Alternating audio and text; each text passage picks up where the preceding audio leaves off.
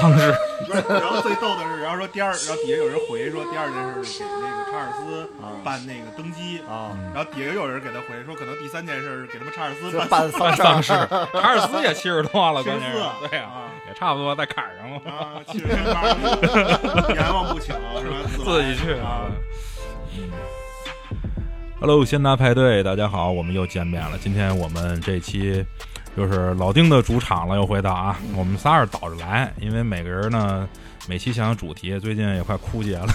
所以我们觉得 我早就没得说了啊，是不是找一找找一找电影聊一聊吧？那就。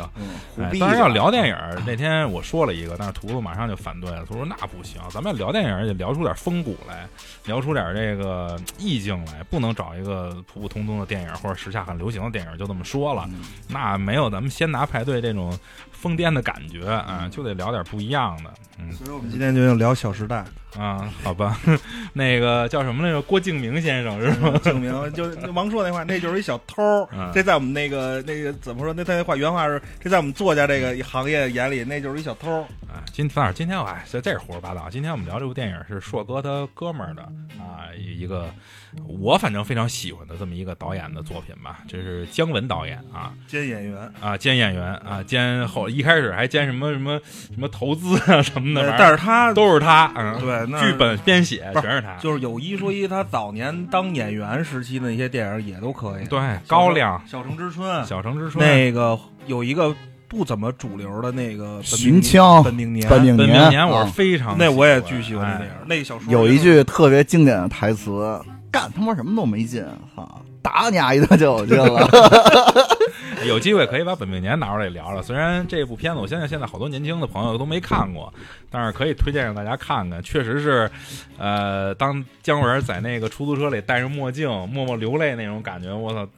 那个”在时代的这个迷茫啊，真是真是，现在的电影很多很多都表现不出来那种感觉，那种意境了。现在没有电影。当然了啊，今天说聊姜文电影，我们看看吧，也是后边想做一个短系列吧，就是因为姜文的这个，起码咱说，呃，民国三部曲先拿出来说说，因为他这个啊、什么这个北洋年间嘛，都是啊，南部中国、东部中国、北京以北这三部都得聊聊，对吧？因为确实这里边有好多。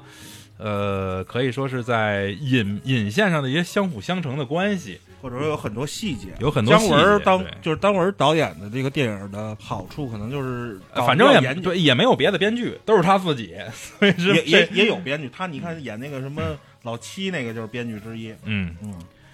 呃，今天呢，我们拿出了一部这个按某站上这些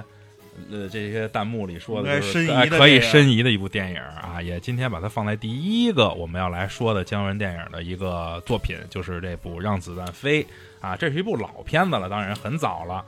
但是呢，我们对于现在来说，其实是哎这部片十二年了，呃，还是给我们印象非常深刻，而且有好多中间的这个情节呀，包括明线暗线呀，包括隐喻，直到今天我们还依旧没有弄懂它到底什么意思。因为刚才我们在重温一遍的时候，依然有还在争论啊，争论说这个电影这块到底是不是这意思啊？这个四郎到底是真的是假的？还在一直的争论这事儿，可见他这部电影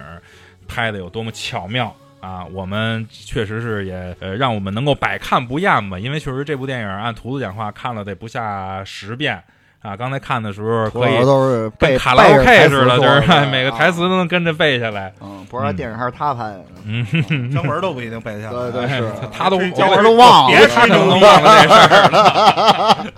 不过这里边咱说之前，事先也得说一下，因为我觉得有的东西确实是，呃，后边的好多的网友过分去解读了，没姜姜文没准没想那么深。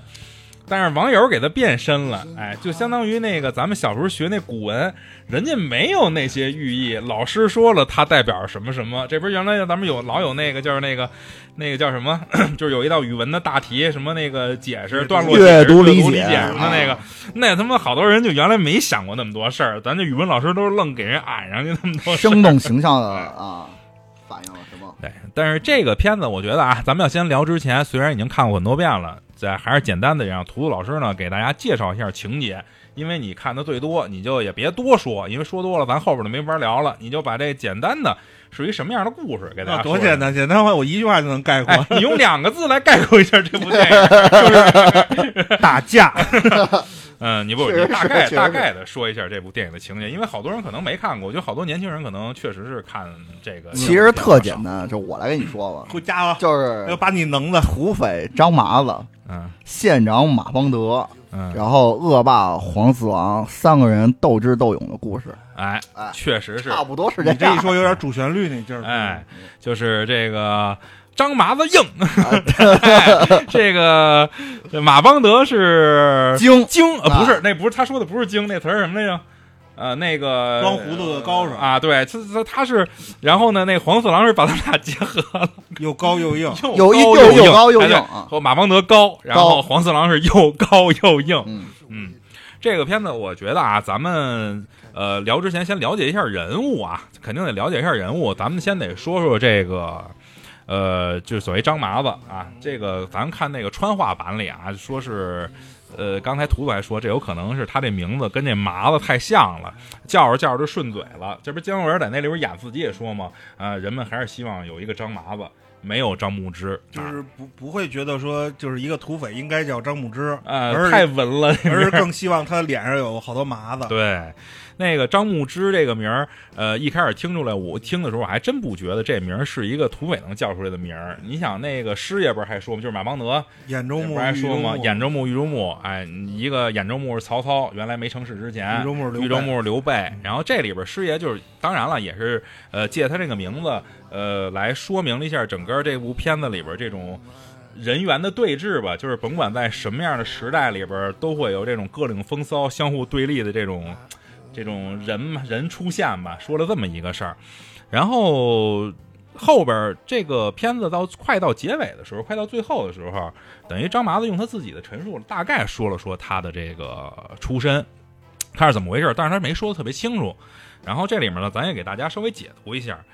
他是哪儿出来的？这起码咱知道是演武堂啊，这是一个民明呃清末民初时候的一个呃等于是军官的培训机构，它可不是普通的军校，它是一个专门培养这个军队干部的哎，对，所以说他呃印证他这电影里肯定不是一个普通的人。嗯，你看好多点都印证了，比如说啊、他非常了解哪儿，非常了解日本的文化。然后，当然，他后边会介绍他这人的时候，会说他为什么了解日本的文化。还有一点就是他，呃，懂洋文，这个在那个年代是非常非常少见的。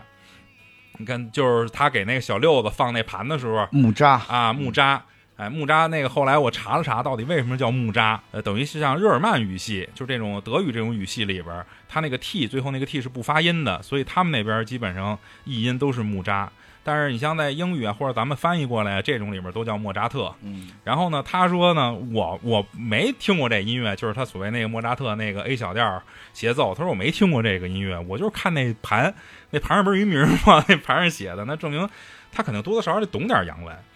有点喝过洋墨水的人，起码是，所以证明他不是一个普通人，也不是一个普普通通的胡子，嗯对吧？然后说他是。他也，他自个儿在这个里边也说了，他是松坡将军，曾经追随过松坡将军，然后是这个松坡将军的，等于是护卫队吧，就手枪队的队长。后来，呃，了解点历史的人，大家应该都知道松坡是谁啊，那就是著名的爱国将领，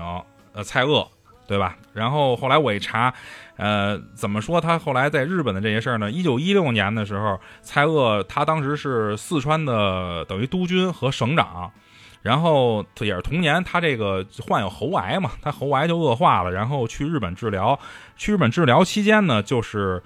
按这个说法，就是张牧之陪同他去日本去治的病。然后同年的十一月八号，他是病逝在日本的福冈了，岁数不大啊，蔡锷三十四岁就去世了，等于是一个。呃，青年英俊的这么一个爱国将领吧，英年早逝也有点。然后这里边还有一个事儿，就是老二老三，你看在那个跟那个那女孩叫花姐，嗯，啊，他们一块玩那个 bicycle 的时候，骑自行车的时候，然后不是说去过上海吗？后来我查了查，这个历史线还真是能穿得上哦，啊，因为这个蔡锷这个人，他是在去日本之前是从是从上海去的日本，等于是从上海呃坐坐船去的日本。这里边曾经说过，呃，张牧之，然后呢，老二演那个人，老三演那个人，包括是还有那个小六，就等于他那干儿子的父亲。这几个人，他们应该当时都是在一块儿一个部队的，他们有军队的背景。因为在介绍小六他父亲去世的时候，你看他用的是小六他父亲，不是说他死了，是说他阵亡了，对吧？这张牧之当时这么说的，说小六的父亲阵亡了，所以这人这个小六以后跟着我了，是我干儿子，啊，也就证明他们当时可能都在上海，通过这个东西来验证的。然后在这里边，我觉得。呃，咱们要首先聊这个事儿呢，因为这个影片确实是有很多的这种细节呀、明线、暗线，还是还有这个疑点啊。姜文可以说，反正我觉得吧，他确实是一个玩这种隐喻方面的高手。然后咱们可以把这个几个名场面，或者说这里边他的隐喻，咱给大家拉了点。第一个，那我觉得，其实在我心里最名场面可能是。这个他上任鹅城这块儿，嗯，就是一在一进门儿，有一帮这个日本的这个，呃，就包括咱看演员表也知道，就是日都是太鼓达人，都是日本的女演员扮演的这个就是打鼓的这些人，嗯，就是我我不明白为什么他要安排一堆日本人在那儿去作为这个打鼓的人来去欢迎他，所以我老觉得这个东西有可能是当时像他们那种权贵吧。就是像黄四郎这种权贵，他们对这种，比如像什么日本的这种文化呀，包括外国的文化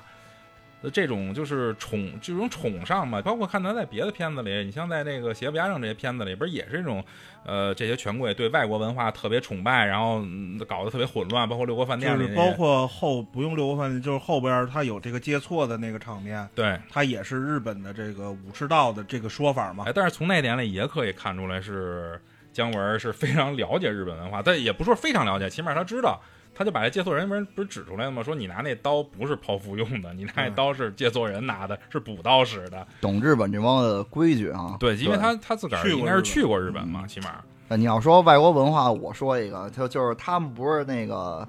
这帮他们不是戴着面具的土匪吗？嗯，对，然后那个面具他不是都是那个麻将吗？所以所以叫马匪嘛。嗯，他马匪其实是那个英文黑手党马菲亚的那个谐音嘛。啊，对对，所以又是他们有点这个在那个四川那边出现的，对 对对。但这个就是他崇拜这个黑手党和这个这个事儿是嗯没什么关系的，不不不是很有关系，因为姜文在很多公开场合说过他很喜欢马龙马龙白兰度，对，那那马龙白兰度是谁呢？嘎发嘛，对吧？喜欢教父，对他也不是在第一次在电影里，包括后边有电影一步之遥，一步之遥里直接模仿直接致敬了这个这个这个这个嘎发的这名场面，对。要说名场面啊，刚才他说了一个这个敲鼓这块儿，其实有这么几个名场面。你比如像我觉得一开始最早的那个就是一名场面，就是这个劫火车，火车，马拉火车，这就是名场面。这个慈慈禧，我记得我没呃，当时马拉火车这个场面，我还真的大概看了看。我我就当时因为看这个片儿的时候，我觉得这个东西怎么说呢，让我特别难理解。我说为什么要有一个马那么多马拉着这火车往前跑？后来我看了看，是还真有这么一个历史。背景就是当年是对，哎对，还真是当年在一八七八年的时候，说开平矿务局当时为了运煤，然后方便嘛，当时已经有洋务运动了嘛，要做一列火车，然后是这个开平矿务局的唐景星出的设计，经过李鸿章修改了一一次方案以后报的这个，等于是这清廷让他们去批，然后修了这么一条铁路，叫唐胥铁路，就是唐山到胥各庄。当时清廷里边不是以慈禧为首，他们有一个就是保守派嘛，就是比较对抗洋务运动的比较迷信，哎，对，不不太敢做，不敢做。第一是不敢做，第二他觉得这个火车，包括噪声啊，包括这种浓烟呀，就是伤及了他的龙脉，就是当时那东陵的龙脉还是封建嘛？哎，对，封建迷信，他觉得动了我的龙脉了，那不行，你不能要这车头，把车头去掉。然后，所以就出现了，当时就出现了一个马拉火马拉火车，真实的历史里是有这么一个马拉火车的。我看那个版本是那个马拉列列车嘛，它就那个就指的是马列主义，你知道吗？这个也有，这个也有也有，因为是这样，它那里边有一个隐喻，这是好多人都在分析的一个隐喻。你要是换做我的话说来说，就是这部列车。它是一个，比如洋务运动的一个产物嘛，这列车就相当于一个庞大的一个经济体，就是其实体量非常庞大的经济体。对，但是它的内部结构其实是一个非常松垮的内部，就你看里边都是他妈吃着火锅唱着歌的人，对，哎，包括他妈那些士兵拿那些土造的那什么大抬杆那枪，然后呢，前面这个马呢，相相，我觉得怎么比喻呢？就是一个非常陈旧，或者说非常呃泡沫。或者说封建，或者非常就是不也不是封建啊，它不是封建，非常陈旧，非常泡沫，或者说是怎么说呢？一个特别无脑的这么一个动力来拉动着这个前面的这个大经济体的发展。其实你要看它，其实也可以从那个它马不就是代表着这种农耕文化嘛？然后那个列车它其实就是那个蒸汽文化嘛，就是代表工业革命嘛。它其实就是一个这个两种这种社会制度的这种结合体。然后再再加上民国这个时间点嘛，它也正处于这种这种交替时刻。对对对对，就是您俩说的都对，因为一个是背景，就是一个是就是它的原型，嗯，是这个慈禧的这个。然后我觉得哈尔迪说这个可能是他的这个他自己的想法，或者他想表达的东西。嗯，对。哎，对，但是这里边还有一个深层次的隐喻。这里边还有一深层的隐喻特别有意思。那天我看了看，就是 这个今天车纸没在，车纸要在，应该让他说说这事儿。就是庞大经济体是靠泡沫支持不住的，一颗小小的子弹，一颗微小的力量，就能让一个庞大的内部空虚的经济体，然后土崩瓦解。为什么让车纸聊？那天问问车纸这事儿，车总这时候就是该这时候就得变成车总了。对哎，问问车总这事儿，你们那活儿是怎么黄的？泡沫是怎么崩破崩的？崩崩崩塌的？嗯，车总回不去家了，操！对，就操到楼底下就给带走了。我听听你要说什么。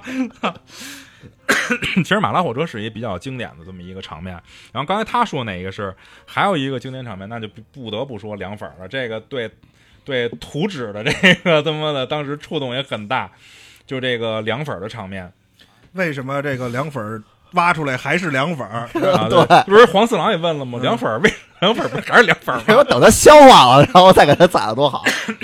对这块故事剧情呢，我觉得是一般。你要让我这块比较夸张啊，哎，对，它只是一个等于是你像张默演的人，他不就代表了一个什么一一个青热血青年，一个有什么抗争精神热血青年，但是特别孤立无援这么一种状态吗？你没什么目标，老百姓非常盲目。然后非不是老百姓非常的麻木，然后呢，这个 这个统治阶级又诡计多端，他在这里边就是有权都使不上劲儿，最后还把自个儿弄死，还把自个儿伤了。其实你要让我看是一这个是这么一简单的事儿，但是我看更多的是他这里边的用光特别有意思。你看他这光是在那么一个。就是等于是大家伙儿评评审的评判的那么一地儿吧，它这光线是一个大堂啊，跟一个跟一天使似的这么一个四十五度这么一个一边有点黑一边亮这么一个顶光就下来了。就是一般咱看外国的，就是这种呃什么美剧啊或者外国的电影里边用的最多的，他们这就是一直在教堂里边用的特别多，然后或者在这个法庭上用的审判的地方，就是搞得特别的庄严、特别的公平的这种感觉，然后说了一件最不庄严、最不公平的事儿。包括刚才你说那个谁那演技 跟那儿都抽了，操的陈坤。这我刚才也说了，我个人觉得他可能是在讽刺，就是说，嗯，用这种手法，然后就是在讽刺法所谓的法院，呃，这种法律制度，嗯，它的不公平性，就是他并不是说真的是按照法律，或者或者说真的是按照六子吃了几碗粉来判这个事儿。其实不是就是一套嘛，就是想把他装进去，然后把他害死嘛。嗯。在这里边，其实最讽刺的还是那个，就旁边的那些就是老百姓，你知道吗？就是他们平时就过来在这看热闹，然后看热闹永远都不嫌少，但是就是真相摆在他们面前，然后跟他们要是有所关联的时候，对，然后就全跑了。就你别看黄四郎最后问那话嘛，凉粉是不是还是凉粉啊？那这意思不就是那这事儿办完了以后，小六这么有感染力的做了这么件事儿？那帮老百姓被感染了吗？一问一听啊，没被感染，没被感染，没事儿，那不是还是这样吗？代表群众还是凉粉，嗯，就是冷漠。对呀，老百姓当时的冷漠。其实这里边有好多对老百姓的这种刻画，比如你看，有的咱刚才说那个那个百姓为什么是煞白的脸，对吧？然后还有是这百姓为什么都光着膀子？嗯，这我老觉得。这姜文其实挺讽刺的这块儿，就是老百姓被剥削的，恨不得连点衣服都没有了。所有你看，所有男丁不是都光着膀子出去吗？然后演的那女的也都是基本上就是弄一肚兜什么的，只有出门再穿一件衣服。包括他们，其实到后边你看他们那个老百姓就也说了，就是他们并不管是那个谁，就是呃谁是那个正义的，或者说谁是那个，他们其实就是谁赢了，然后他们就追随谁。这其实跟啊好多的。呃，对对对，没法说，都一样。呃，对，完其实也是这样嘛，不是？对吧？啊，这个这个拳头在在谁的手里，力量大，那是那可不是谁就说了算嘛，对不对？哪有什么理理之分，理可讲？那他有没有可能光膀子是想说是无产阶级？类似，就就是这意思嘛，被剥削者嘛，就是没有嘛，我什么都没有。然后这里边其实你还有一个，就是包括俄。嗯，这个东西也是对老百姓的一个刻画，确实确定不是俄国的，呃，不是，俄是对老百姓的一个刻画。为什么？因为他没有直接用鸭子，嗯，他用的是鹅，嗯，但是要用鸭子的话，这就太明显了，因为鲁迅的药里边曾经拿鸭子明确的说过，比喻过麻木的老百姓的那个状态。那再说名场面，那不得不就是那大那几个大的了，譬如像鸿门宴，这是里边我觉得。可能是最大的一坨了吧，应该是，就是很经典的一场戏，很经典。呃，十分钟的戏，姜文自己说应该总共拍了大概一个星期，而且当时他资金很紧缺的情况下。呃，依然决定是没有任何的植入广告。其实他当时说是有酒厂啊，或者这种厂家是要在他这个桌子上摆一些酒水的广告的，能给他钱。但是他觉得会影响整个的这个他的观感效果。你看他所有的桌子上的瓶子不是全是白瓶，一个广告都没有吗？这点我还是挺佩服他的。他是站着把钱挣了，他是真敢干。哎，一会儿咱会说这个啊，真的是站着把钱挣了，嗯，真挺敢干的。当然，我也不知道他这种导演、这种拍摄风格后边到底还能坚持多久，能拍出多少片子？但我觉得吧，我觉得这种导演，或者说可能也有且只有姜文一个人能这么干，或者说，嗯，因为首先刚才咱也说了，他不缺钱，因为他可能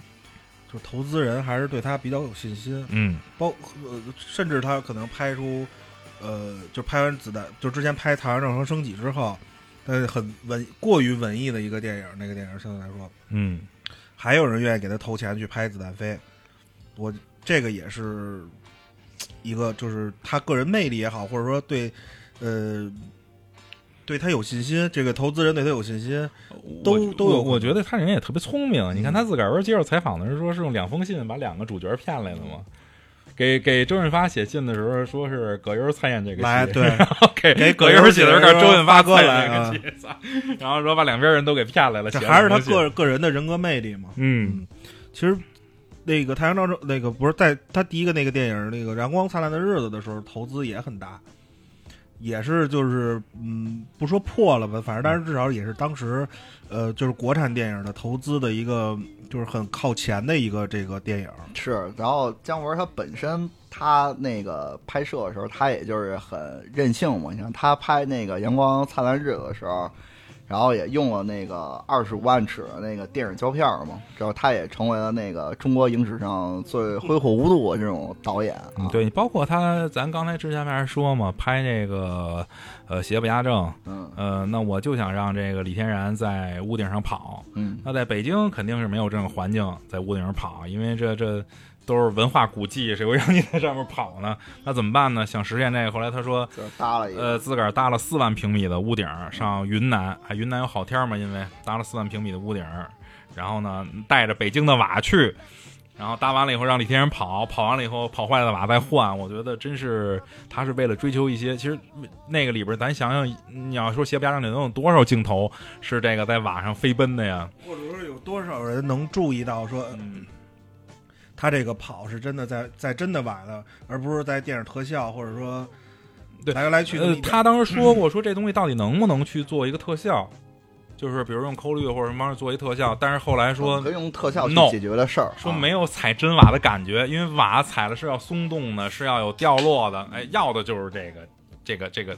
触感没有这个触感是不行的。刚才咱们稍微说了说他这个人啊，咱们可以翻回来再说说他们这个就是鸿门宴这场的名场面啊。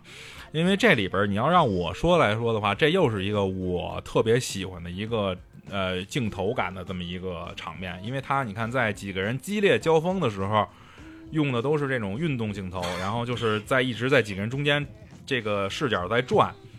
不不停的就是谁说话，在谁去去或去旋转到谁，这个镜头没有一刻停下来的，一直在转。当几个人谈妥了说要剿匪的事儿的时候，最后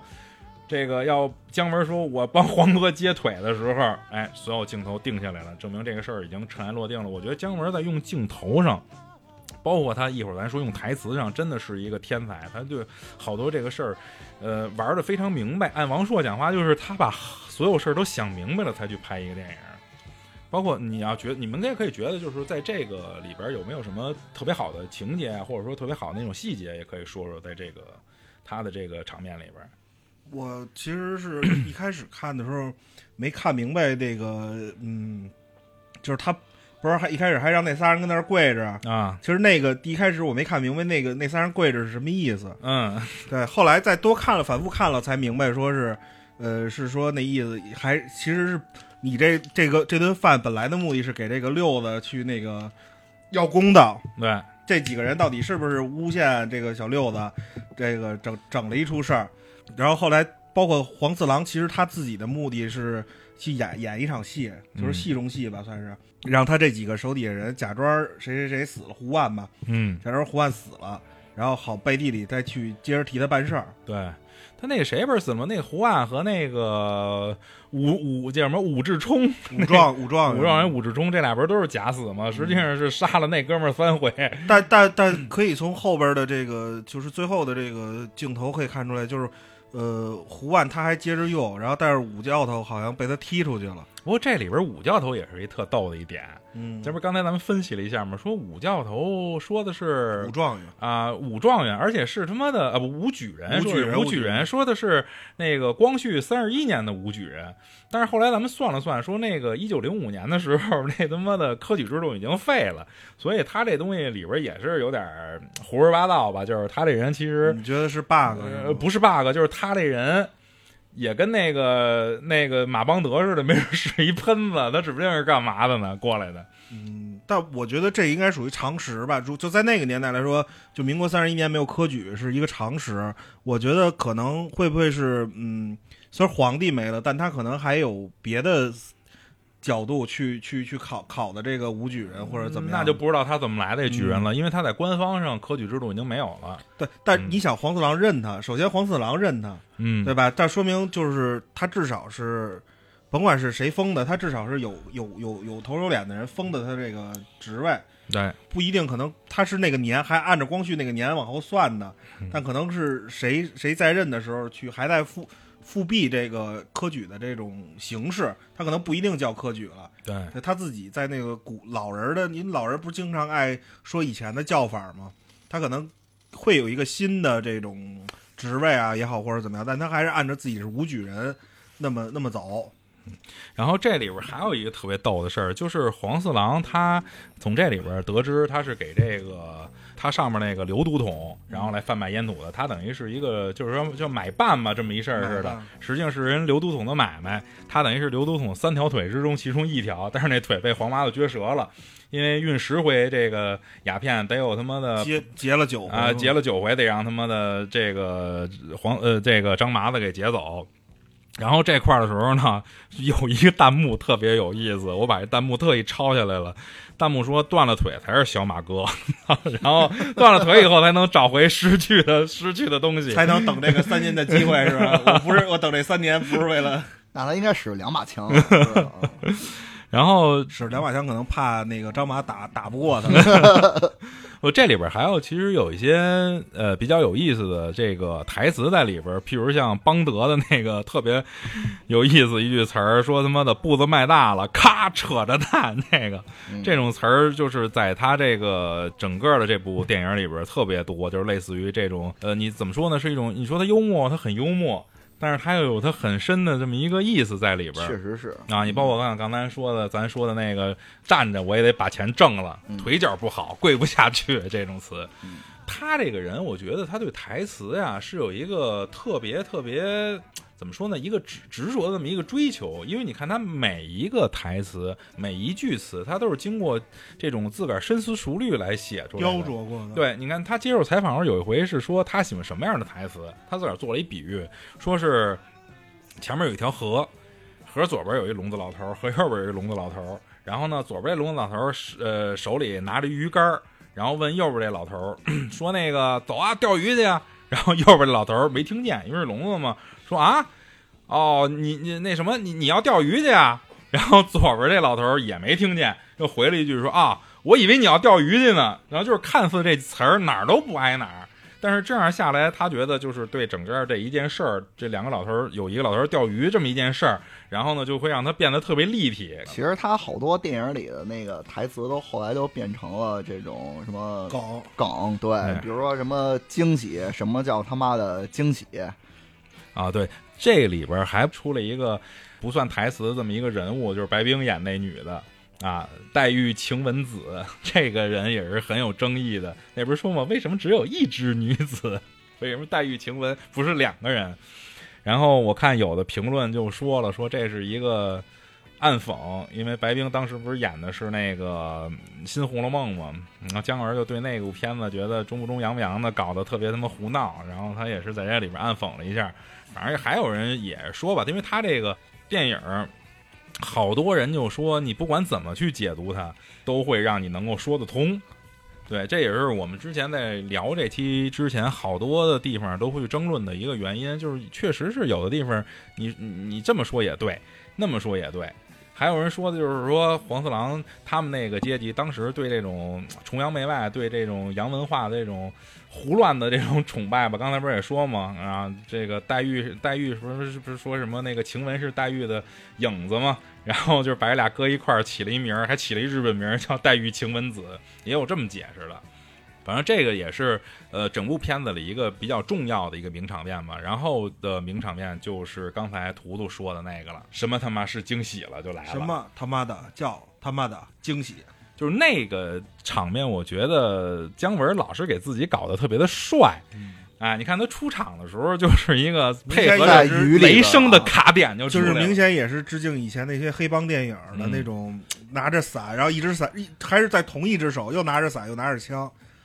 他身边的那几个就是兄弟们，都是都是这个像那种黑帮电电影，对对对，就是还是那种意大利的那种，哎，那种 mafia，，对那种那种词们那种，就是哎拿着那他你要说一只手拿伞，一只手拿枪就逊掉了，对吧？嗯但是你一只手又拿伞又拿枪，就从观感上就感觉给给人感这人挺厉害的。嗯，然后就是老就是大哥，知道吗？对对，而且几个人穿的都是西装，全部是正装对啊。然后这里边其实有一个地儿，就是他那个当那个师爷，就是马邦德得知张麻子 死的时候，你看他马上有一个动摇，他就想，其实那会儿就想，哎，我我我是不是要投靠黄四郎这边啊？就有一个动摇，但是一看。张麻子没死的时候，他就开始说举棋不定嘛。这为什么张麻子说你翻译翻译，你翻译翻译是怎么回事？老让他翻译呢？这点其实既是，呃，等于是羞辱了一下这个黄四郎这个人，然后呢，而且还有一点就是逼着这个这师爷你站边儿你丫站个边儿吧，你你说说到底是你跟谁一头吧？然后你别看别看师爷都他妈给他师爷都吓惊了嘛！一开始说的是给一百八十万银元，师爷都有师爷都有翻译成给一百八十万两银子。黄麻子也没不是黄黄四郎黄四郎也没敢说什么，不是最后说拿一百四十一百八十万银那个这个银子就银子吧，不是最后也给了嘛。而且在那段的时候，那谁那个就是师爷不是说嘛，说这个什么你是我恩人什么这块的时候，你看那段的呃原电影里边底下英文的翻译翻译这恩人翻译的全是 boss。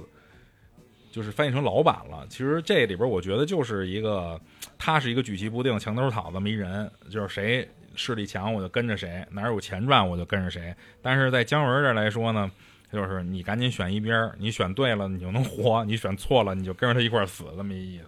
还有就是还那个场面，还有一个镜头，就是说师爷看见那个张麻子没死的时候，他其实也是一个信号，就是告诉你我比黄四郎牛逼，嗯，对吧？你看他以他以为我把就是黄四郎以为把张麻子给弄死了，但其实你看死的都是你黄家的人，就是让你看看到底谁厉害。对，那黄四郎那边人不是以为都带上四筒，然后说不是四筒就是说这个这个这个镜头是给，就是说那意思是给葛优，就是这个扮演的这汤师爷看的，嗯说你看了吧，我比那个黄四郎厉害，你你自己自己考虑吧。然后最后不是也生硬的把师爷拉过来吗？这是我所爱，你不要夺我所爱。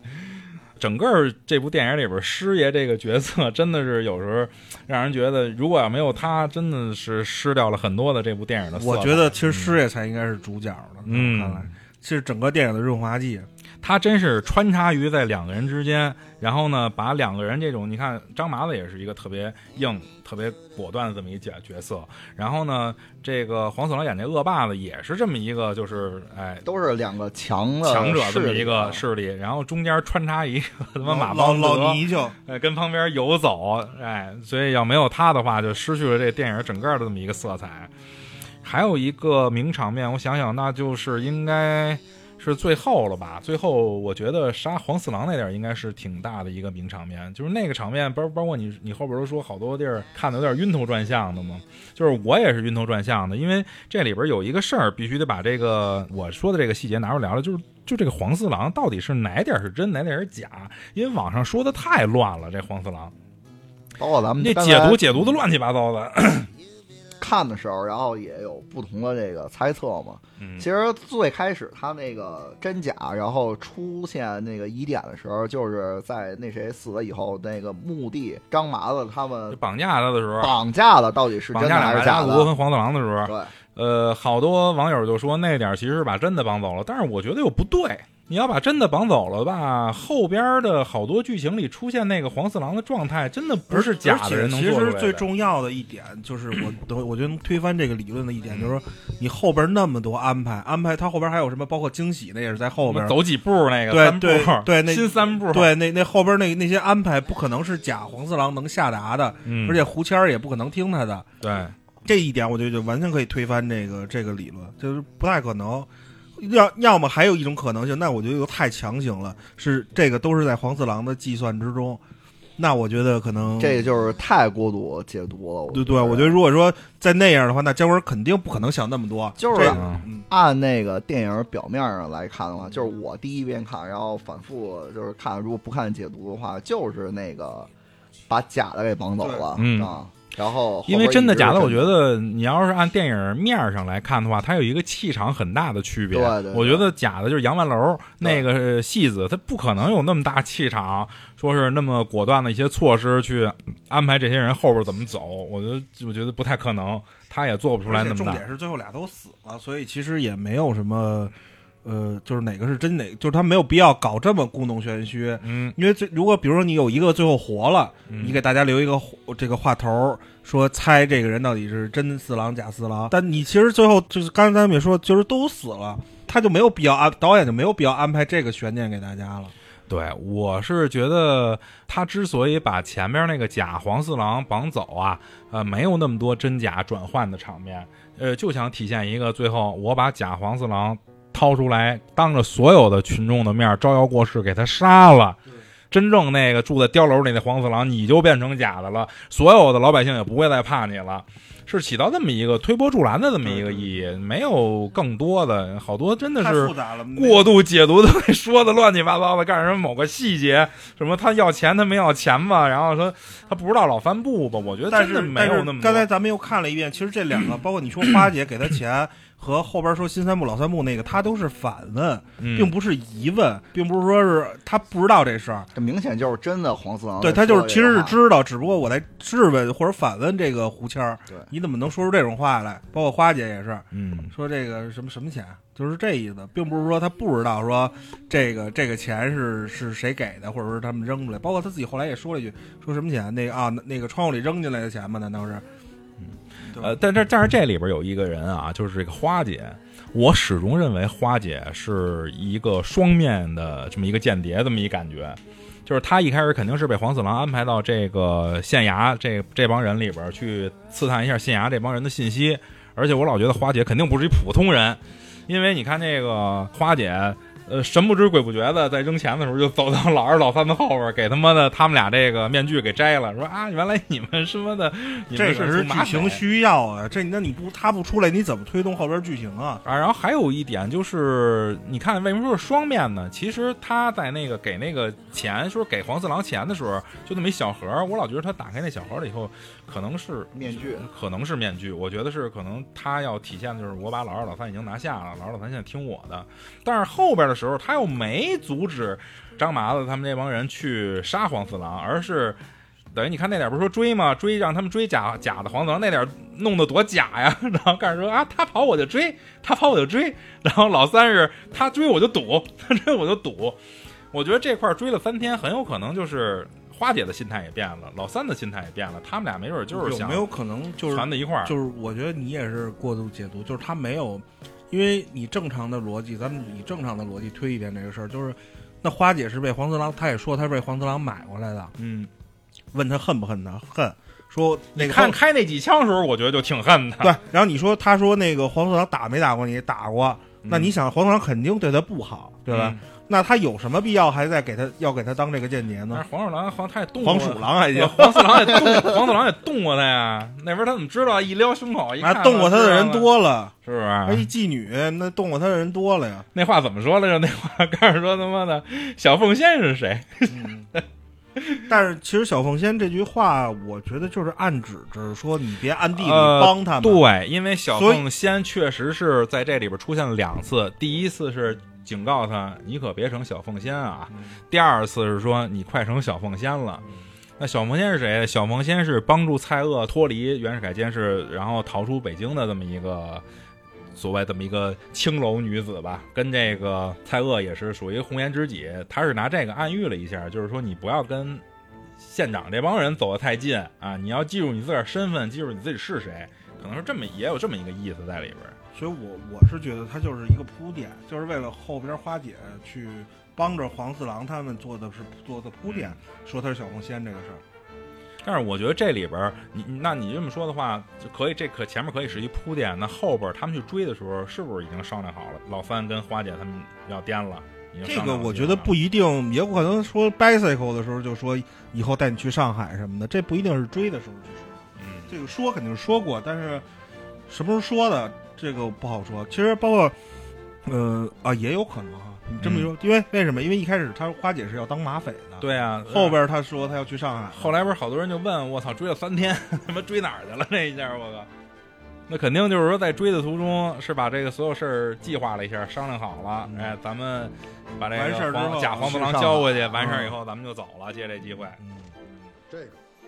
能不能挣钱？能挣，山里嗯，这个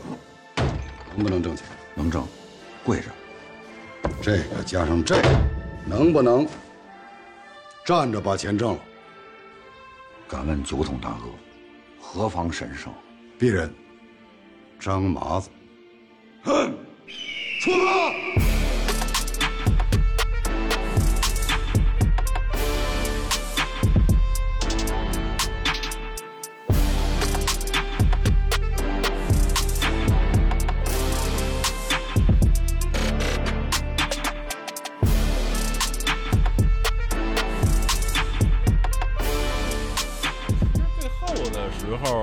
我因为最早最早看这个片子的时候，当时就看过好多解读，好多人说黄四郎没死，但是我一直觉得不可能，因为刚才咱又看了一遍，像那种楼都炸了，我觉得再说他没死，那有点牵强了。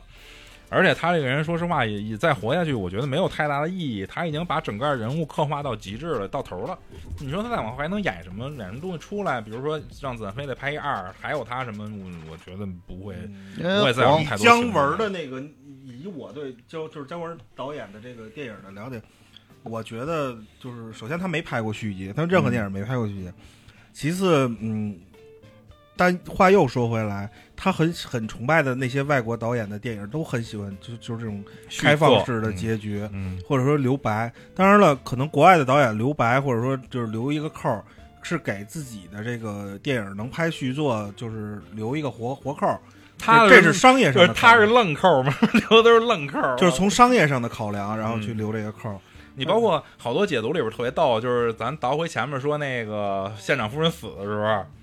那个一开始马蒙德抱的是一个替身，然后而且特明显，一个镜头正好给一脸，一看他妈这不是刘嘉玲啊，这是别人呀、然后好多人不是就说啊，这肯定是刘嘉玲什么金蝉脱壳了，什么在在什么后边肯定有续集，不是不是不是，就我当时最早看的第就刚上映那会儿的，大家的解读说的是，就是是马邦德已经猜到了，说晚上有人要来杀他，嗯。他不是装醉的吗？嗯然后他提前都安排好了，让那个县长夫人去去这个换换个人什么的。但是我觉得以张麻子这个性格，他不会让别人去牺牲，去替这个县长夫人去牺，就多牺牲一个人吧。呃，而且后来从别的地儿也佐证了，刘嘉玲自自个儿说的，说当时这个场地拍摄的场地在广州，他档期排不开，然后所以嗯找了一个替身。但是我就觉得这那要是按姜文这种思想来说的话，有点糙。他是这么细节控一人，这个穿帮穿的太厉害了，我操！就是你哪怕让人看不见脸都行，这这连大脸都能看清楚，就不是刘嘉玲。这里边他穿帮的地方其实还挺多的就。你露点那块儿也是，其实你说他是故意的，那不可能吧？我操，我觉得那点儿挺牛逼的，那点儿我操，而且特别侮辱人，还带上一马匪那个 酒桶吧，还带着那个，我操，然后给透了，咱！关键你看这用词特别牛逼，透，这个“透”这个词现在都变成就是办那件事儿的一个一个说法之一了。现在就是嗯你在网，包括就是网上，因为你直接打某些字，你可能打不出来，然后用这个字去代替那件事儿了，都已经是这样透一套，对，让谁让谁谁谁给透了，谁谁谁让谁谁给透了，这意思。嗯。呃，然后咱刚才把这几个名场面说了说，因为还有一个最重要的名场面，我觉得应该挪到最后，咱们快都说完的时候再说。这里边还有好多小细节，咱们可以在这儿总结一下。譬如说，他们扔钱的时候，然后带着那师爷第一回扔钱的时候，然后呢问那师爷爽不爽，他们俩对话，最后不是江边有句话说的是唐山话吗？然后。好多观众说怎么出来唐山口了都，这后来一查，就是这个姜文他们家是唐山人啊，嗯所以我觉得这点儿也是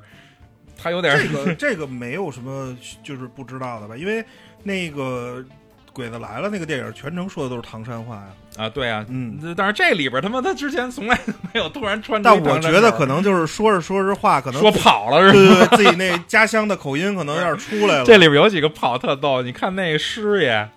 那师爷说那鸿门宴那点儿，那音儿都跑成什么样了？我操呀，葛优太牛逼了，那他妈嗓子都尖了都。但那个他那个葛优那个说的，我是觉得可能是为了表达他当时的那个状态和那个心情。就是特别 特别姜姜文那个其实是没什么道理，就是说嗯唐山话，就没有没有前就是没有前因后果。你看葛优那个，他可能是被黄四郎吓的，或者说嗯被谁谁吓的，然后就是破了音了或者怎么样的。因为黄四郎当时不是在质问他吗？我操，在阴暗的灯光里、就烛光里坐着一个叼着烟的，你只有三句话，你还可以说三句。对，那个就是可能是被吓的。然后嗯，但是姜文那个，你说那个，其实我以前是一直没有注意到，他说他，但是他也就那么一句，他的那嗯尾音有点带那个唐山的那唐山的那个口音嗯，啊。我觉得那就是应该是个 bug，就是属于是电影 bug，然后还有一个特别逗的细节，就是咱一直刚才讨论老二到底是不是 gay，然后说那为什么说要是我去的话，大哥你了解我，趴桌上的肯定是那男的，不是那女的。嗯，你干嘛还喜欢花姐呀？是吧？嗯他不喜欢花姐，他不喜欢花姐他喜欢不是不是老三不是，传说是他喜欢老三，老三喜欢花姐嘛，因为为什么？因为他们说那个，因为在那个就花姐拿枪比划自己的时候，不是说了吗？说那个你破破坏了我们三人的家庭，大概这意思。嗯然后葛优不还吵，就就是吐了句槽，说三个人，你到底是跟他还是跟那个老老三还是跟老二啊？就是其实就是可能老二老三是一对儿，然后花姐跟老三，太乱了。就是老三可能是个双性恋。啊，嗯，但是后边这这后边为什么说他这个东西，呃，整个这个电影，嗯，咱让让人觉得可以来回去分析呢？后边老三又说过，我替老二把花姐娶了，对最，后结尾的时候。但是反正我一直看的就是他跟老三应该是关系不错，但是这么评评价老二的，我觉得是 gay 的可能性大，因为师爷不是也说吗？我就没练过 练过块儿的土匪。嗯对，嗯，我想想还有什么情节特特有意思啊？就是还有一个是那个刚才咱说那制片人那个，就是那马科儿那点儿也八岁 那点儿他妈的，我觉得当时当时觉得真没想到，从底下掏出一男的来，一开始还以为是他妈的。就是藏的什么，就是比如说，呃，帮跟跟他一块儿，比如他们那不是怀疑他是那个叛变了，是黄四郎那边人，没掏出一告诉说八岁，告诉一大个儿，不是这么给他们姜文都吓傻了，告诉这他妈有八岁，操！那点儿那点儿，我觉得也挺他妈出彩儿的那哥们儿。就这个，你刚才问我说，就我我我怎么知道他是这个是葛优安排的人？后来我啊，对，这点儿我想想起来了，就是，这个删减版，你应该现在也能找到，因为我记得我当时看过一个删减版嗯的片段，就是他在那个姜文他们进来之前，他正跟那个这俩人嘀咕呢。就是好多人不知道，咱把这剧情稍微还原一下啊。就是师爷这儿突然来了一对母女母子啊，母子 啊，从师师爷这儿突然来一对母子，就是所谓刚才说这八岁的这个儿子，儿子然后和那个苗圃演那女的，说是山西的一个上这儿追着他要钱，小儿子被被人家给绑架了这么一个。然后这块儿是因为电影里一直就没有这个情节，所以我就觉得嗯当时觉得是真的。但是刚才图图不是说嘛，说是有因为因为这个你联系到后来师爷说有两件事瞒了张麻子，嗯。就是这个其实是其中之一。嗯，但是师师爷，我觉得这么着就能说通了。他虽然是在哭，但是他其实是想驾着那马车，拿着那钱跑，对最后让地雷给崩死了。因为他没没必要跑到山西去嘛，就是说胡军后边说了山西其实是在东边，对，他说 对，因为他是要往山西跑嘛，嗯就是说明有可能这个也还有一种可能是这个师爷的老家在山西，也有可能老家跑。要不然怎么这么明白，这么会做买卖呢？对，嗯，然后因为然后姜文可能是怕呃怕太明显了，所以他嗯把这个就是之前他们在嘀咕这个镜头给删了。我这我以前看过一个这，我想就是我我觉得为了怕太明显，把这种镜头删了这件事儿，也只有姜文能干 出来，干他妈这种事儿，就是让你琢磨去，嗯琢磨不能告诉你，你自个儿琢磨去吧。然后后边那个，包括那个两件事儿，师爷说的第一件事儿，这大家伙儿都能猜出来，因为太明了，就是他为了三张委任状，县长这个委任状在黄四郎那儿拿拿，然后把他妈那个老二不是出城接应去了吗？把老二给出卖了，最后老二不是死了吗？这肯定是他想说的第一件事儿，因为他们难以启齿，他不是说而且后边还有一个事儿，啊他说了，他屁兜里还有几张委任状，啊，那说明一共我说五张，我都给你。这哪儿来的呀？那肯定是黄老爷给他的嘛。对，嗯，然后所以他才说第一件事儿，我那意思难以启齿。你你咱说第二件吧，但是第二件没说出来就死了。所以第二件就是他说那个那个母子是我找来骗你的。嗯，嗯，我觉得这里边好多的细节都特别有意思，包括好多人曾经在网上问过，说挂的那一面一面的旗子到底是什么啊？那叫。呃，铁血十八星旗嘛，后来查了查，那个是这个武昌起义的旗子。你开始那个火锅他那些保镖嗯、不是自己也说我什么铁血十八路星军，还有那个刚才万民万民伞哎，万民伞，万民伞倒了几几把，包括说 第一天倒两把，第二天倒两把，然后说我们有六成、有七成把握了。他那个好多里边都是在，就是用这种镜头串场来暗喻一些东西，我觉得挺有意思的。包括那个黄四郎手里拿那颗雷，炸死那个师爷那雷，然后说这雷一共有两颗啊。这个当年辛亥革命第一响的时候，就是这颗雷炸死的。当时咱俩不是还说吗？我后来也查了一些他那个关于这个电影的一些资料，说是很有可能当时这个黄四郎也是辛亥革命的一个革命者。这肯定是因为对。他俩在吃饭的时候说说什么此时当年我看到你的时候，就是说跟此时此刻一样的，不过你在什么灯火阑珊处，我是在什么灯影里，什么这种。然后就是有可能他当时没准是一个搞什么地下工作的嘛，那个是什么部队的人什么的这种的。然后所以他们俩觉得二十年前不是见过吗？这种感觉。然后就是通过这颗雷，网上也有好多评友在呃，好多那个网友在说，就是说啊，有可能当时黄四郎也是呃，也是是这个革命者，然后后来呢，他呃通过这么几十年吧，然后他的这种革命信仰动摇了，然后一步一步走成了一个剥削者，等于是他跟姜文是同是革命者，但是两条不一样的路，就是一个还是在这么多年以后一直坚持着走革命的道路，一直在就是反对剥削阶级统治，但是但是但是已经变成剥就是削阶级了。嗯，其实就刚才说，我刚才琢磨了一下，有有一个点啊，就是说，呃我觉得黄四郎有可能是这种幕后投资人，就是说，就是支援这个，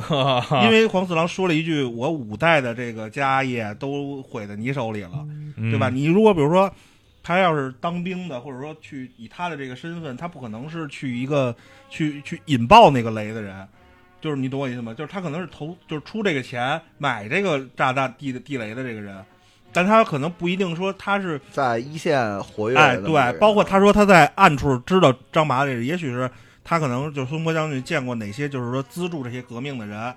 然后黄四郎也许在这个其中，嗯嗯，我觉得这个是有可能的，要不然不然他他，你想他五代人家都有钱，人别闹什么革闹哪门子革命，或者说就是当什么兵去，是就是一个思，可能是一个思想先进者，就对是他们支援了这场革命。哎对他早年可能是支援运动了，呃，他也有可能是他，嗯，还有一种可能是他早年是信这个，信这个，后来改信这个资本资本这块儿了，嗯嗯，后来当自己当资本家了，嗯，嗯，这也也也是有另外一种，就是两个人的信仰出现了偏差，对就可能张麻的信仰，这可能这就是纯我自己的这个，呃不，这里边确实是在电影里边有很多的表现的，就是嗯人的立场会跟着不同的时代背景而改变的。你包括后边最后老三带着这几个兄弟。包括花姐他们几个走了，然后不是跟那个张麻子说了一句话吗？说大哥你腿脚不好，我们几个去上海了，我们不跟你一块玩了。这个其实就是印证了他前面说的一句话，就是我腿脚不好，跪不下，那我必须站着挣钱。那这哥几个他说这话就是啊，我想跪着挣钱，跪着我不想站着挣钱，嗯对吧？那咱们的这种呃理念已经产生分歧了，那对不起，咱分道扬镳了。我们上上海玩我们的，然后你在这儿你爱干什么，接着干你的革命，你干你的革命就完了。他肯定是这里边好多表现不同立场的，或者说立场一致或者立场不一致的这种剧情在里边。然后还有一个特别呃，我觉得特别应该关注的一个事儿啊，就是姜文总是喜欢一些自嘲。你看他从中中间有一句话说的是，呃，不是就他妈的土匪打什么恶霸这么简单的事儿吗？让他妈你们搞得乱七八糟。然后底下好多评论就说：“操，不是就这他妈那么简单一电影吗？你丫拍的乱七八糟的，谁他妈都看不明白。”但是但是他这个也是有所指的，嗯，明显有所指的，对吧？这咱不太好好好细说这事儿，但是他很明显，这土匪包括对吧？打恶霸，你想想联想一下是吧？就很难很容易联想出是怎么回事儿了。哎，就是乱七八糟，有可能是说的剧情的乱七八糟，哎，也有可能是说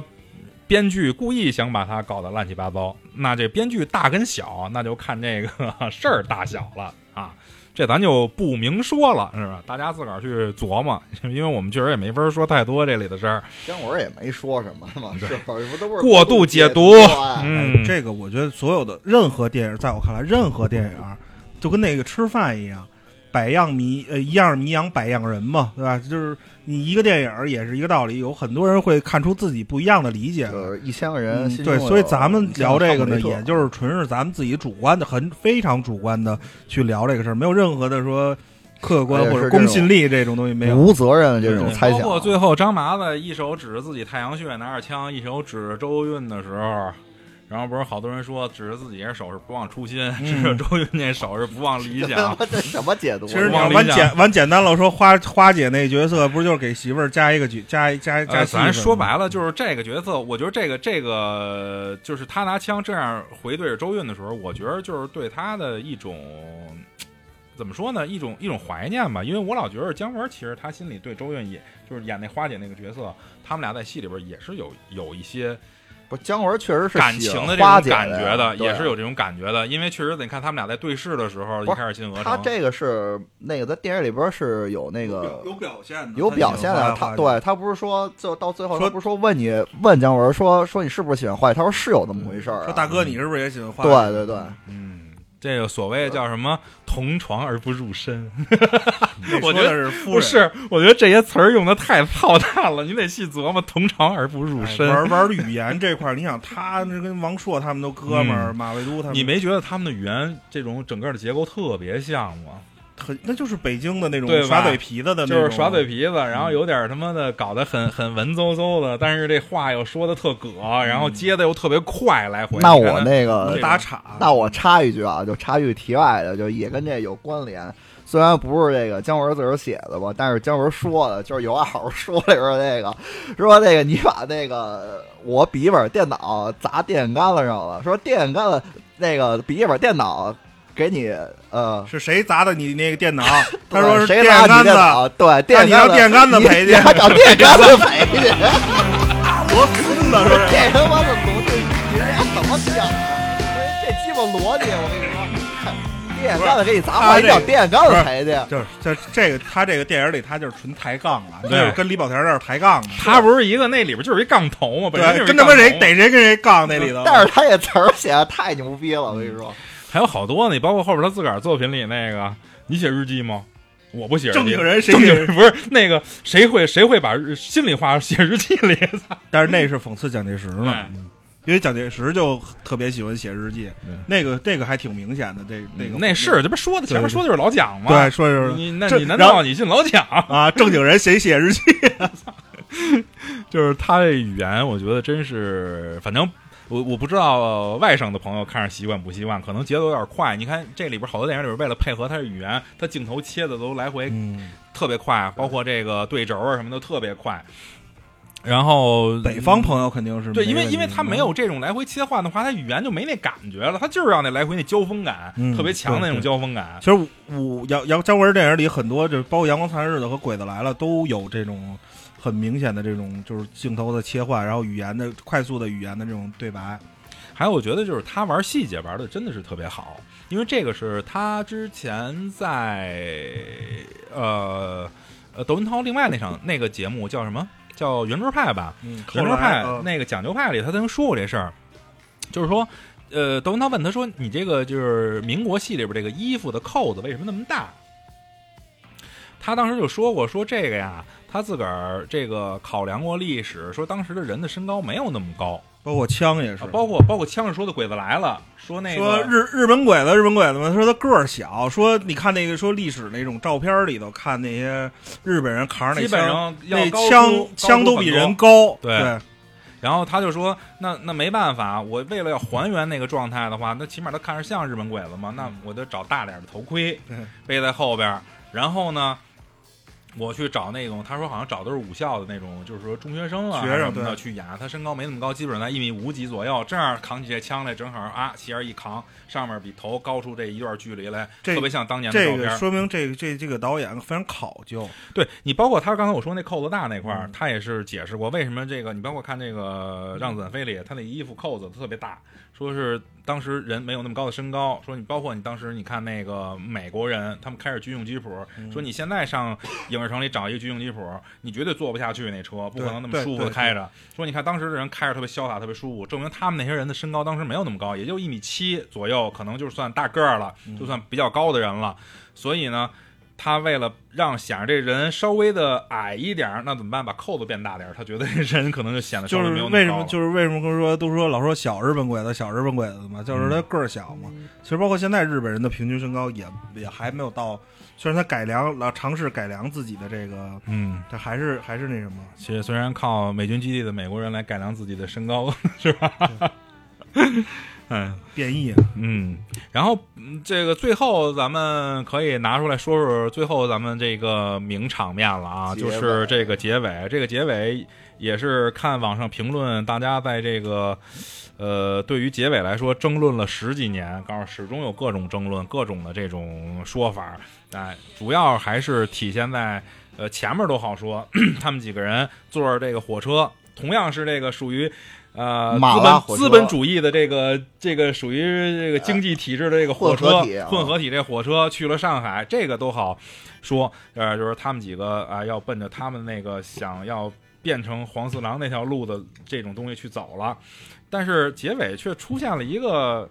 又似这个马邦德，马邦德，马邦德嘛，就是葛优嘛，你就是汤师爷，不是说是一个人吗？不是因为你这，你看你演员表最后出来的那个名，他写的就是汤氏，因为他在里边大部分是以汤师爷啊这个，那就是就是葛优吧，嗯对，既出了一个葛优，但是呢，有好多人说看这个细节的脸呢，又是周润发这么一个这么一个人物在车尾，呃有点那个回眸一笑那种感觉，让姜文看见了。这个争论了好多，包括网上有各种解读，说啊这个黄四郎没死，让武举武举人给救了，救走了以后，他他们原定有一大阴谋，一帮人一块儿。就是都倒戈投降，跟着黄四郎去上海发展，好多的都有这种说法。但是，呃，我觉得这纯属胡说八道没有，可能不不是那样的。因为这个电影里边根本就没有露出到到最后那个镜头啊，根本就没有露出这个周润发的那个脸来。对吧？你根本就没看出来，不不不管你是用多清晰的这个版本去看的话，嗯他也不会是那个周润发的那个脸。黄呃黄四郎也确实是在这个电影的结尾，确实是被炸死了嘛确实是，被那么炸死了炸还不死，超人嘛，那不是飞走了那之后是。对，所以说还有一种解呃读，确实是露出他的脸了。就是我最早？真的吗？我最早看的那个版本还挺清楚，我不知道就是现在的版本是删减了还是我最早看了两三遍的那个版本，最后都能看到就是周润发的脸，穿了一白西装。因为一开始你看，就咱们看汤师爷的时候，是那个反发那头发，对，他他是就是汤师爷的那种中国中式的那种袍，这褂儿大褂儿加一个坎肩儿，正的，然后转过来是那个是那个周润发穿了一白西装，一身白西装跟他招手。啊，是啊，哎，对，是有这么个镜。但是其实这不重要，这个嗯我觉得其实重点还是刚才老刚才开始差点说老汤老丁老老汤老老丁 说的那个 我是牛肉面是老汤，老汤，嗯，老丁说那个就是就是这么简单点事儿，没必要搞把它搞复杂了。包括姜文，其实我包除了姜文以外的一些，我看过一些导演的作品，包括他们的一些呃书或者一些解读都有，就是他们说我，说我拍电影也好，说这个作品啊，我要有因果联系的。我不可能在毫无没有前面没有任何暗示给你，或者说明示给你的情况下，最后突然给你这么一个结局，或者突然的，就是没不会说突然冒出一个这种说法来、呃那就是恐怖片儿，哎对那就变成恐怖片了 恐怖。片也是有因果。你看贞子也是因为 他 爸给他推井里去，然后强奸他，怎么着，嗯才才他是有因果的。你对吧？这东西你没有因果关系，莫名其妙的他就就把他们收编了。你前面没有任何的这个交代，哎，没有任何交代。嗯，这个其实就是最大的反，就是最好的反反驳的这个一个一个一个一个点。任何导演不会干干这个事儿，他没有必要。那我我我我给一个，就相当于是废镜头了，对吧？对，我我没有交代前因，然后我扒，那我自己自己的逻辑都说不通啊，对吧？那导演不是疯了吗？导演不会这么拍，对，对再任性的导演也不会犯这种再说像像姜文这么注意细节的导演，他前面给了那么多的这个细节的暗示，其实有一种解读，我觉得说的还挺好的。他说这个那个人影其实就是张麻子他自个儿想出来的一种幻觉，就是一种幻觉。然后因为他不是把那个两个人结合体吗？就是黄四郎跟师爷的结合体，等于一是爱钱，一个是权力，这两个人的结合体。对，然后他要跟这个结合体，然后做这个斗争嘛，因为他本身是一个就是革命者，革命者，对对，所以他要继续地去革命，就他可以说是自个儿心里边一个念想，对对他活着的这活的意义，这也是为什么他后来跟上去的原因。就是继续就是哪里有这个压迫，我就哪哪里有反抗啊。哎，他其实本身姜文演的这个张麻子，他其实是一个理想主义者这么一个人，对嗯啊，呃，我我是怎么觉得，就是就像刚才接着你那说，呃，他也有一种心里的不甘吧，就是我原来的兄弟，因为呃，就是花姐的出现，然后呢，他们的信仰变成了，也不是说信仰吧，就是立场发生了变化，主要是没跟花姐好上，哎呀，操，追过来了，我得弄一手，对，主要是大哥都不不理，操，理主要是没跟花姐好上，不是，主要是还没好透。啊，没透上呢，还。操，张麻子是一什么人呀？操，手不离胸的人，你别忘了，操，那手他妈喝枪的功夫都得搁那边他换一手左右还得接着，接一下。哎，不是，我我是觉得还啊，咱正经说，还是他妈他对这帮兄弟的他妈不甘心，觉得他们家不能这样去，就是变成一个新的黄四郎。我觉得就是还是追花姐姐了，真的，就这是最好靠谱，好的，好的，好的。最就是这个不，它都是原因之一，我觉得都有都有，包括刚才说接着革命，你们家把我媳妇儿拐跑了，我操的！对呀，对，包括他妈才是大哥都他都是就是诱因，咱只能啊说都是有，就是比如包括他接着想革命，嗯包括他对花姐的感情，这都是就是他的动机嘛。不是我，我跟你说啊，我想一个特牛逼的，就是张麻子，因为他特别喜欢花姐嘛，但是为什么没立即阻拦，然后让老二、老三带着花姐走了？没有老二了，哦，就没有老二了，为什么让老三三带着带着花姐走了？这叫得让子弹飞一会儿。但是老七后来没走，走的人里没有老七，老七可能是呃，七嘴破了，还还是比较呃忠贞一点儿，留守没有？吧？他骑自行车那镜头里有老七啊，没有没有没有，我特意看了那里没有老七，那里是那个没准那会儿治病去了。那看说他妈一回头，老大跟老老大、老三、老四、老五带着对带着一妞儿，带着钱颠了，我操他大爷的！都走了，就我一人了，那我只能当县长了。是留下的是他呗。啊，他跟那儿当县长了，可能。我我我觉得还是确实是啊，这个咱们后边儿敞开了一下思想啊，最后张麻子没准一想，我操，干嘛呢？我这一人疯了吧？我操，我他妈不享乐，我干嘛呢？我操，赶紧大哥也当不上了，赶紧资本主义起来吧！其实从那个张麻子的角度上来讲的话，他其实最理性的一个选择就是跟那个黄四郎，然后一块儿统治鹅城，然后就完了，知道吗？就是因为他跟那个黄四郎，因为他已经得到他？怎么可能和黄黄四郎一块儿统治啊？就是这样，他的利益其实是最大化。那黄四郎为什么要愿意跟他一块儿？因为黄四郎已经被张麻子给拿下了。那那这就不叫俩人一，那你你觉得黄四黄四郎都被马邦德摁那儿了，对吧？是这意思吧？啊对那那那黄四郎还有什么话语权去平起平坐呢？不是啊不是不是马邦，德，我那意思 谁就就是跟张麻子，张麻子张张麻说错子张麻子了，就是我的意思就是说就是说那个张麻子他肯定他最理性一个选择就是留在鹅城，然后那个统治这个鹅城，然后就可以就他当那个那能解决什么问题呢？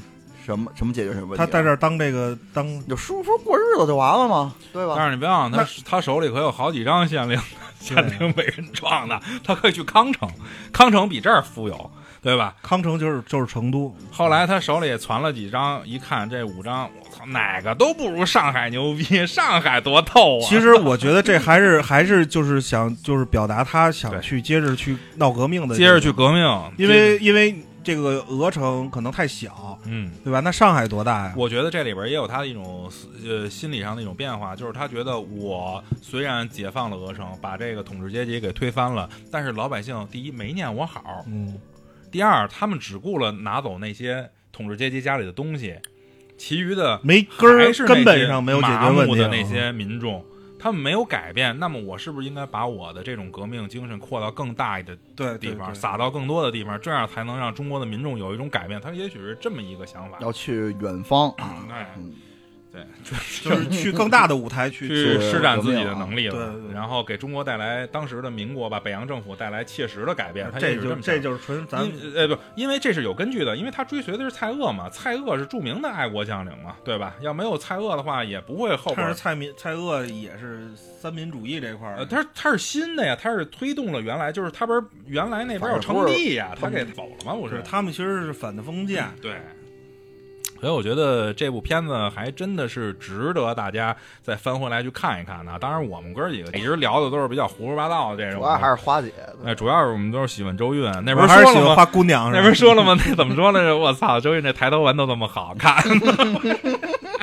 其实就最后了，我多说两句，我其实还挺想挺期待姜文新的电影的，呃，就是那个呃集中营中的奥林匹克，听这名儿就想看。嗯就是有他拍的什么故事背景的呢？集中营，那你想什么年代有集中营啊？啊，对吧？一二战嘛，到底他是以以这个外国人的这个主事，我觉得他会以外国的这个为背景，然后可能中间会有一些中对，可能会有一些些中国中国人，然后也也不好说。集中营现在还有一个别的代名词，嗯啊 那估计可能上不了了。那但是但是他这也是有有原著小说改的，这个这个蓝本，嗯，就听听这个名字，我就就觉得姜文是这这个电这个名字和姜文非常搭，不像他那个邪不压正和一步之遥，我觉得那就纯属于他所谓的民国三部曲啊，当时说过，说做的这个民国三部曲，让子弹飞代表的是对过去的一个回忆，嗯。然后呢，一步之遥呢代表的是现实的一个无奈，因为一步之遥咱也看过那些特别好多放飞自我，模仿的那些呃经典镜头，包括在里边，包括弄了那么一场选美闹剧啊什么的，对现实的无奈。然后邪不压正呢是这未来的期许。那其实我觉得这三部完了事儿以后，他可能要搞点新的，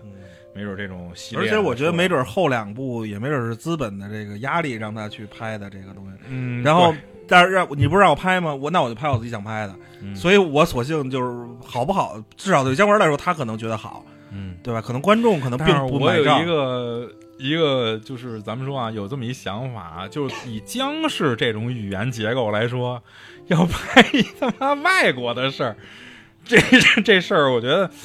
不太好搞啊。你外国，我觉得没什么不好搞。你看咱小时候看那《虎口脱险》，嗯那配音版的，就是其实很逗，很有意思的，对吧？其实大部分人看《虎口脱险》可能并没看过原版的，对你看不明白当时对，但其实也很逗，他翻译过来。嗯而且以姜文的这种幽默和这种哎才能，我相信他能拍好这个题材。我觉得，而且很就跟那个就很适合他。听着感觉就跟一个那个无耻混蛋那样的片子似的，啊嗯，感觉是啊。无耻混蛋，哎，这电影嗨，以后我就再说吧。我觉得这电影也是喜忧参半吧。我个人觉得前半部拍的很好，后边因为你像昆汀的话，他也是那种极具个人风格的那种导演对。他姜文是对昆汀非常喜爱的，而且他的电影里好多都是在牛逼牛逼，都是在复刻昆汀的那种暴力美学嘛。没错你包括像《让子弹飞》里呃扔那个银子，往窗户里扔银子，砸好多五颜六色的玻璃那块儿，这就是好多都是在就是找这个昆汀的暴力美学这种影子的。那个那个这我反这个我血，这个这个 个这个我驳你一下，他砸玻璃这个事儿，首先昆汀是学的吴宇森，嗯，包括放歌了什么的，嗯就包括这种就是枪战的慢镜头，就咱们玩游戏所称所谓的什么子弹时间，哎，对，嗯马克思佩恩时间，对吧？其实，其实马克思佩恩那个电影也是抄了那个不是抄啊，就是就致敬了这个喋血，喋血，呃街头啊，叫喋血什么来了？也是吴宇森的那个，我我想不起来叫喋血双雄啊啊，喋血双雄，对对对，喋血双雄，就是也是就是很多大哥，你看过没看过电影？没有没有日发这么牛逼的电影都不知道叫什么。没有，就是现在岁数大了，有时候那嗯脑子一下就是反应不过来。刚说哪儿了啊？玻璃是吧？咋，老玻璃，那老二是吧？老 gay，老玻璃，聊了少英友，对，拉回来了。就是就是就是，嗯，姜文可能会对有昆汀的，其实他的模仿是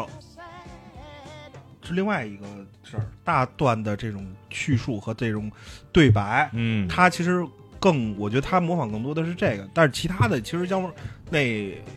昆汀也是偷来的，不，他自个儿其实解释过，其实其实你看那个昆汀的那个呃低俗小说里边儿，刚刚刚一开始，然后也有就是他们在那个车车上两个人，那个那谁，我操，温森的，对温对温森和那个那个那哥们儿叫什么来着？就是 motherfucker 侠吧，对 motherfucker 侠，然后他们那一段对话，其实，在那段电影里边也没有任何的作用，你知道吗？他们他，然后但是姜文他这里边在让让子弹飞里边，然后他跟那个那个刘嘉玲就是在床上说那一段话，其实也没有什么作用，他们都特别喜欢，就是在电影里边放一些无意义的这这些段落，但是可能看起来就是比较的观感，但是可能但是但是但是就是这个昆汀的电影是让对白推动剧情的，嗯他大部分的对白都是为了用来推动剧情的。嗯。呃，包括这点，姜文在接受采访的时候他也说过，他说过就是为什么你看他电影里好多一磕头咚一声，然后那么一出血噗一下，然后这种动静特别大的，他自个儿解释过，说原来他在拍好像是《红高粱》的时候，他们当时不是获奖去国外，然后去领奖吗？去领奖的时候。当时看着别人别人拍的那些外国的那些电影的时候，他觉得他自个儿的这电影要色儿没色儿，然后要声儿没声儿，觉得特别他妈的 low。所以他回来以后，他的好多电影在拍摄的时候都把这个声音呀，包括这个色彩调得特别好。你包括他拍那个呃让呃就是那个呃太呃不是太阳城你，拍那个什么最早那个拍《阳光灿烂的日子》的时候，那部片子是我觉得它整个调色做的非常非常舒服的一部电影。你会从那部片子里给人一种联觉的反应。什么叫联觉反应？就是回到那年代，不是联觉，就是你的味觉、视觉，包括和这个听觉，然后嗅觉这种东西有可能会产生关联。就是就是身临其境嘛。对，你会感觉到，就是看着他那个阳光，看着米莱那个照片，看着他那个床，看着他那个照片的时候，然后你会感觉到闻到一种那个好白衣服的